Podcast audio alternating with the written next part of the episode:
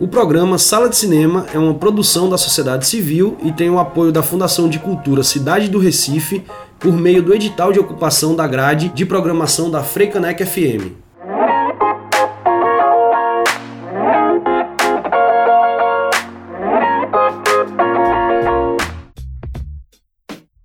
Olá, ouvintes da Freicanec FM, boa tarde a todos e todas. Eu sou Priscila Urpia e estamos com mais um Sala de Cinema na tarde deste sábado com muitas novidades. Boa tarde a todas e todos. Sábado aqui na Freicanec FM e vamos nessa curtir mais uma edição do programa Sala de Cinema. Eu sou Rafael Buda e está começando mais uma edição. Se liga aí nas novidades de hoje. O tema do programa de hoje é sobre a retomada da produção audiovisual como estão sendo pensados os protocolos no Brasil e no mundo para as atividades nos sets de gravação. O entrevistado deste sábado é Moab Filho, sound designer, técnico de som direto e representante do Sindicato dos Trabalhadores da Indústria do Audiovisual e do Cinema em Pernambuco, STIC. O sala está só começando. Boa sessão! A Amazon Studios anunciou no último dia 13 o lançamento de oito filmes de terror em parceria com a produtora Blumhouse. Intitulada Welcome to the Blumhouse, as histórias contarão com diretores emergentes e estrelas como Joy King e Priscila Rachad. Atualmente, a Blumhouse Television produz uma série para o Hulu semelhante ao que será feito com a Amazon. Com o título Into to the Dark, a série exibe um episódio de longa duração por mês. Ao todo, 22 episódios já foram lançados. No cinema, a produtora é responsável por trabalhos como A Morte te dá parabéns, Corra e O Homem Invisível. Os primeiros quatro filmes, todos focados na família e no amor, serão lançados em outubro. Os primeiros, The Life From e Black Box, estreiam em 6 de outubro no Amazon Prime Video. Evil A e Noturne terceiro e quarto filme, respectivamente, chegam ao serviço de stream em 13 de outubro. O lançamento dos quatro filmes restantes está programado para 2021 devido aos novos processos de produção por conta do Covid-19. Segundo o site Deadline, a Universal 1440 está trabalhando na sequência do longa 47 Runs. De acordo com a publicação, o filme será distribuído pela Netflix e se passará 300 anos após os eventos narrados no filme original, protagonizado por Keanu Reeves. Dessa vez, a trama se passa em um exótico mundo cyberpunk e apresenta uma visão moderna dos samurais e ninjas, além de incorporar elementos de terror. O filme original foi dirigido por Carl Rinch e acompanhava um grupo de samurais no século XVIII que buscava vingar a morte de seu mestre morto por um Shogun impiedoso. Hong Wan dirigirá o filme. Não é a primeira vez que ele comanda um longa. Ele tem no currículo Sete Up China, além de dirigir segundas unidades de longas de ação, como Carta Selvagem, de Jason Statham. John Orlando, Sherry Stelling e Tim Kawok serão os produtores. Nenhum nome foi vinculado ao elenco do longa, a produção da sequência de 47 runs está programada para começar no primeiro trimestre de 2021. Ainda não há previsão de estreia. Em julho, a Prefeitura de São Paulo retomou a concessão para filmagens e gravações em espaços públicos na capital paulista. A decisão foi por meio da empresa de cinema e audiovisual de São Paulo, a SP Cine, e da São Paulo Film Commission. Para isso, as produções precisam respeitar três diferentes protocolos.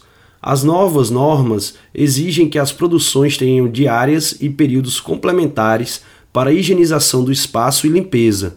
No caso de espaços abertos, é preciso isolar os ambientes antes. Outra mudança é relacionada a veículos. Nos casos de locomoção, é preciso que o transporte também seja higienizado, com o menor número de pessoas possível. Os protocolos agora também proíbem preparos de alimentos no local de gravação.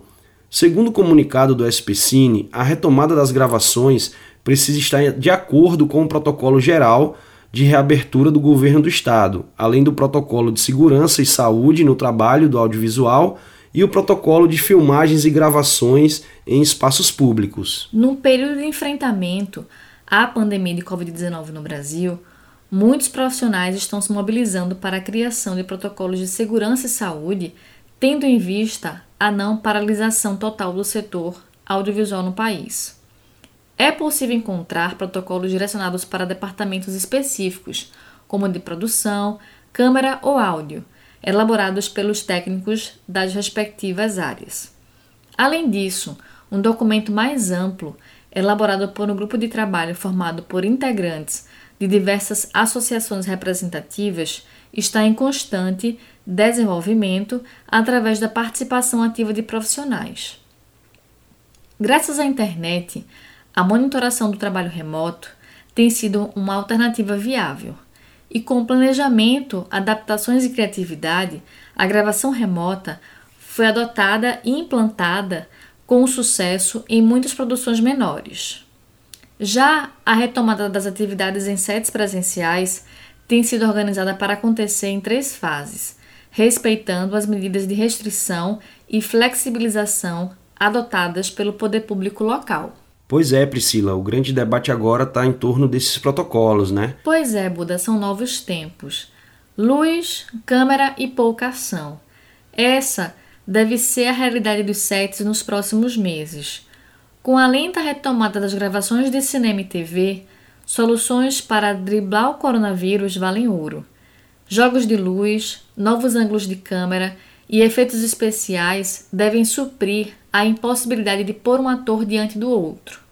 Mas, além de forçar adaptações na forma como cenas são filmadas, a falta de ação também deve inspirar tramas inteiras. Pelo menos é o que apontam alguns filmes nacionais produzidos em meio à pandemia. São histórias mais intimistas, com poucos personagens. Dois longas filmados durante a pandemia se assemelham por um traço que pode se tornar frequente por um tempo: a fuga dos densos centros urbanos, Bocaína e Caminho de Volta. O primeiro é o próximo projeto de Felipe Barbosa, de Gabriel e a Montanha. E o segundo, de Natália Milano, também tem como ponto marcante a ausência de multidões nas cenas. São passos lentos e bem longe do ideal, mas fundamentais para um dos setores que mais sofre com a pandemia. Sem vacina, resta ao audiovisual deixar projetos ambiciosos para dias melhores. Em Pernambuco, o plano de convivência das atividades econômicas com a Covid-19 estabelece a retomada gradual de 32 setores da economia no Estado, com protocolos gerais e específicos de segurança baseados em distanciamento social, higiene, monitoramento e comunicação, justamente para evitar o contágio. Apresentado no dia 1 de junho, o planejamento tem 11 etapas e considera a relevância socioeconômica dos setores e os riscos que o retorno de cada atividade representa para a saúde, Porém, a atividade audiovisual pernambucana continua sem previsão de retomada. O setor aguarda a liberação para a utilização do protocolo de segurança e saúde no trabalho do audiovisual, que deve ser adotado nos demais estados do país. Em Pernambuco, o Sindicato Interestadual dos Trabalhadores na Indústria Cinematográfica e do Audiovisual, né, com subsede aqui em Pernambuco, é que representa grande parte dos profissionais da área do audiovisual aqui no estado. Criada durante a crise pandêmica brasileira, a rede de apoio ao audiovisual pernambucano segue com a campanha de solidariedade que visa apoiar profissionais da área de cinema e audiovisual do estado de Pernambuco. Com a pandemia, as produções de filmes, séries e publicidades pararam sem prazo para retorno, por envolver um grande número de profissionais na frente e principalmente por trás das câmeras. Ao perceber das dificuldades financeiras dentro dos profissionais do meio, integrantes do grupo Produção Resistência Pernambuco decidiram buscar formas de ajudar seus colegas de trabalho a não passar por necessidades durante a pandemia. Participam no movimento diversos profissionais de todos os departamentos do audiovisual que atuam em diversas frentes como divulgação, doações e do contato com os profissionais que estão precisando de ajuda. A iniciativa vem de uma necessidade de auto-organização da categoria que viu suas principais fontes de renda e programas de financiamentos serem suspensos neste período. Informações de como contribuir com a vaquinha podem ser acessadas no Instagram da iniciativa Rede Apoio Audiovisual.pe. Um dos destaques da programação da Mostra Ecofalante de Cinema é o longa-metragem Aquamovie, o trabalho mais recente do diretor pernambucano Lírio Ferreira. Na trama, o menino de 12 anos encontra o corpo de seu pai, vítima de um infarto fulminante, no banheiro da casa em São Paulo. 15 anos após o lançamento de Árido Movie, o sexto longa de Lírio participou de festivais no fim do ano passado, mas não chegou a ser lançado comercialmente. É uma espécie de oposição ao longa de 2005, refletindo a modificação na paisagem nordestina. Além de Aquamove, que conta com o roteiro de Marcelo Gomes e Paulo Caldas, Estou me guardando para quando o carnaval chegar de Marcelo Gomes integra os oito longas na competição latino-americana.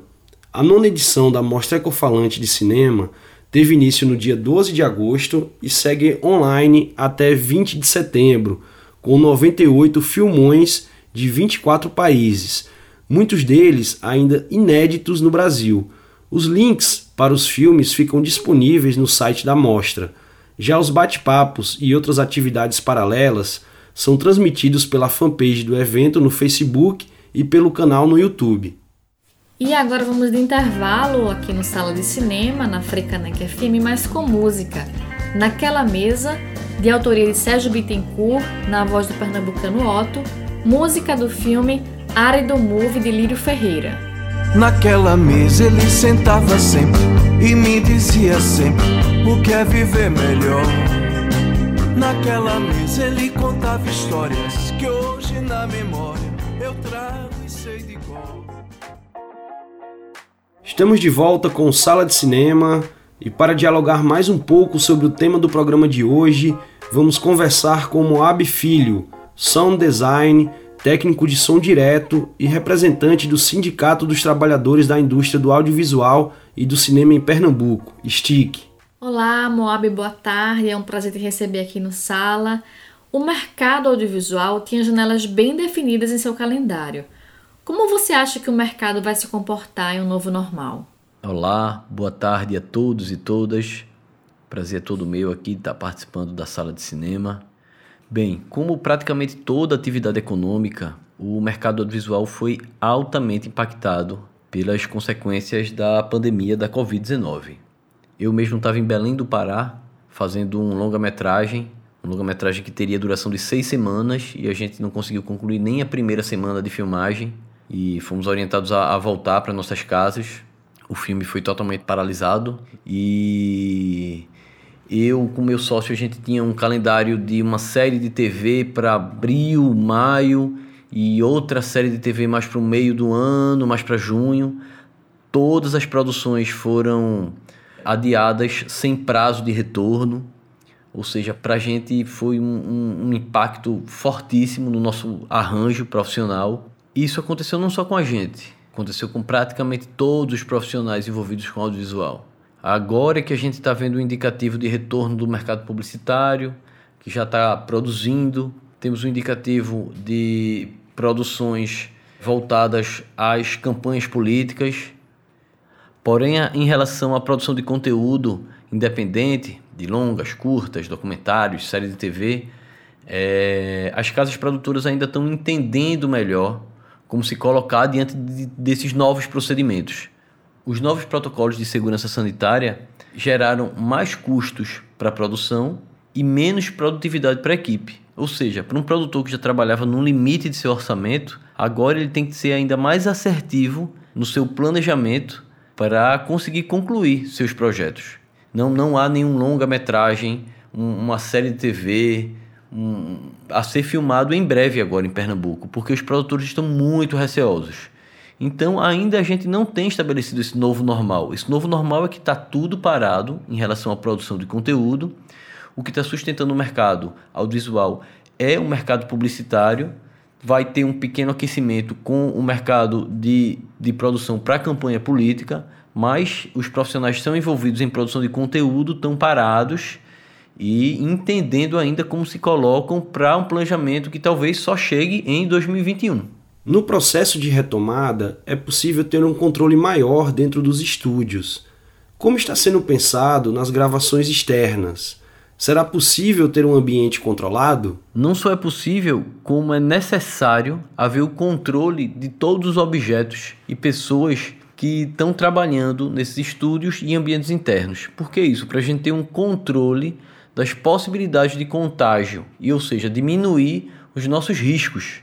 Hoje a gente está fazendo parte da fase 2 do protocolo de retomada, que é uma fase onde é possível é, filmagens em ambientes internos ou estúdios com fluxo controlado de pessoas e objetos também.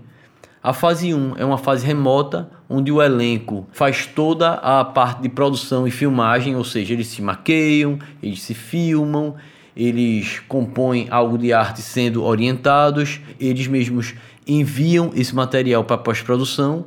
E a fase 3, que é uma fase que ainda está sendo construída, é a fase de retorno aos ambientes externos, a trabalhar em locais com mais gente, um elenco maior, que essa fase ainda está em construção, a gente ainda está entendendo, a gente que eu digo é, é, são os sindicatos, as associações, em conversas amplas, a gente ainda está entendendo como estabelecer segurança dentro dessas atividades. E assim que essa terceira fase do protocolo estiver estabelecida, vai ser amplamente divulgada para todas as produções trabalharem em cima de orientações desse protocolo feita pelas associações, por sindicatos, com orientações de, de entidades sanitárias, para que a gente diminua ao máximo as possibilidades de contágio, dando segurança tanto aos profissionais quanto aos espaços que a gente vai estar utilizando para trabalhar e construir nossos, nossos, nossos cenários e assim tentar retomar em também em áreas abertas as atividades audiovisuais. Então, Moab, muitos países já desenvolveram ou estão desenvolvendo protocolos para as retomadas das filmagens. Vide o caso dos Estados Unidos, Itália e China. Aqui no Brasil, a cidade de São Paulo vem trabalhando nisso e informando quais protocolos devem ser utilizados em um novo normal. Como você avalia isso? Aqui em Pernambuco já avançamos nessa questão? Não foi apenas São Paulo que lançou um protocolo de retomada para as atividades do audiovisual. O STIC, que é o sindicato que representa todos os trabalhadores da indústria cinematográfica nos estados do Norte, nos estados do Nordeste e nos estados do Centro-Oeste, com exceção de São Paulo, também lançou seu protocolo, um protocolo super completo, no fim de junho. Né? Esse protocolo ele tomou como base boa parte das associações e grupos de trabalhadores do audiovisual que se propuseram a colaborar com esse protocolo. Algumas entidades sanitárias, como a Fiocruz, também aportaram para a construção desse protocolo. E esse protocolo ele foi lançado no fim de junho. Aqui em Pernambuco, a gente pegou esse protocolo e fizemos um recorte regional deste protocolo baseado no protocolo nacional do STIC. Por que isso? Para tentar dar um olhar dentro da realidade dos nossos procedimentos aqui no estado. Ou seja, às vezes é, existem orientações no protocolo nacional é, em cima de bases de uma estrutura que para a gente não é tão comum. Então a gente pegou e, esse protocolo nacional e fez pequenas alterações para adequar melhor ao nosso arranjo produtivo dentro do estado do Pernambuco. Esse protocolo regional ele já está finalizado, ele recebeu apoio da ABD, ele recebeu apoio do MAP, ele recebeu apoio da ABCA, do Coletivo de Negritude Audiovisual, ou seja, é um protocolo que teve colaboração ampla para dar uma realidade e estabelecer uma relação direta com o que a gente vive aqui dentro das nossas produções. Esse protocolo STIC Pernambuco com entidades associadas já está pronto. Muito em breve vai ser divulgado. Quem tiver maiores dúvidas pode entrar no site do STIC, que é stick.com.br o STIC é o Sindicato Interestadual dos Trabalhadores na Indústria Cinematográfica e do Audiovisual. Quem quiser mandar um e-mail, temos o e-mail stickpernambuco.gmail.com Muito massa, Moab. Agradecemos aqui a sua participação no Sala de Cinema e quando tiver mais novidades sobre o avançado dos protocolos, vem aqui contar para os nossos ouvintes, valeu? Agradeço a oportunidade, forte abraço. E vamos ao Fique por Dentro do Sala de Cinema, um acidente de moto em Oxfordshire, na Inglaterra, paralisou as filmagens de Missão Impossível 7 durante a encenação de uma sequência de ação. Não houve feridos. A Escola Superior de Propaganda e Marketing, ESPM, anuncia o curso online Direção de Filmes e Propaganda. As inscrições estão abertas e podem ser feitas até 14 de setembro pelo site da ESPM. O curta pernambucano Inabitável de Matheus Farias e Enoque Carvalho irá disputar o troféu Kikito no 48º Festival de Cinema de Gramado. As gravações de Jurassic World foram retomadas no início de julho, mas com centenas de protocolos para evitar o novo coronavírus em seus sets. A produção está seguindo um manual com 107 páginas de instruções e protocolos para proteger as mais de 750 pessoas envolvidas nas gravações. O Nordeste é a próxima região contemplada pelo projeto Cinema 360 da Academia Internacional de Cinema, AIC. As aulas ocorrem de maneira online de outubro de 2020 a janeiro de 2021. As inscrições estão disponíveis no site da AIC. E aqui no Sala vamos de mais música, desta vez com Higher Ground, de Stevie Wonder, trilha do filme A Procura da Felicidade de Gabriel Mussino.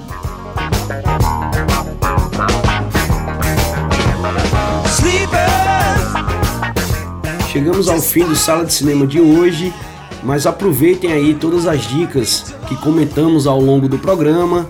Convida aí toda a família, a criançada, o boizinho, a boizinha, todo mundo para curtir muito filme, muita série, muita coisa bacana que tá rolando aí, mesmo que seja online, né? Mas a gente se encontra no próximo sábado com muito mais novidades. Aquele abraço. Chegamos ao fim do Sala de Cinema de hoje, mas no próximo sábado tem mais. Até lá. O Sala de Cinema está disponível no Spotify. Continue conectado com o programa nas redes sociais, no Facebook e Instagram. Sugestões de pauta podem ser enviadas para o e-mail programa sala de cinema@gmail.com. O programa Sala de Cinema é uma produção da sociedade civil e tem o apoio da Fundação de Cultura Cidade do Recife, por meio do edital de ocupação da grade de programação da Freicaneca FM.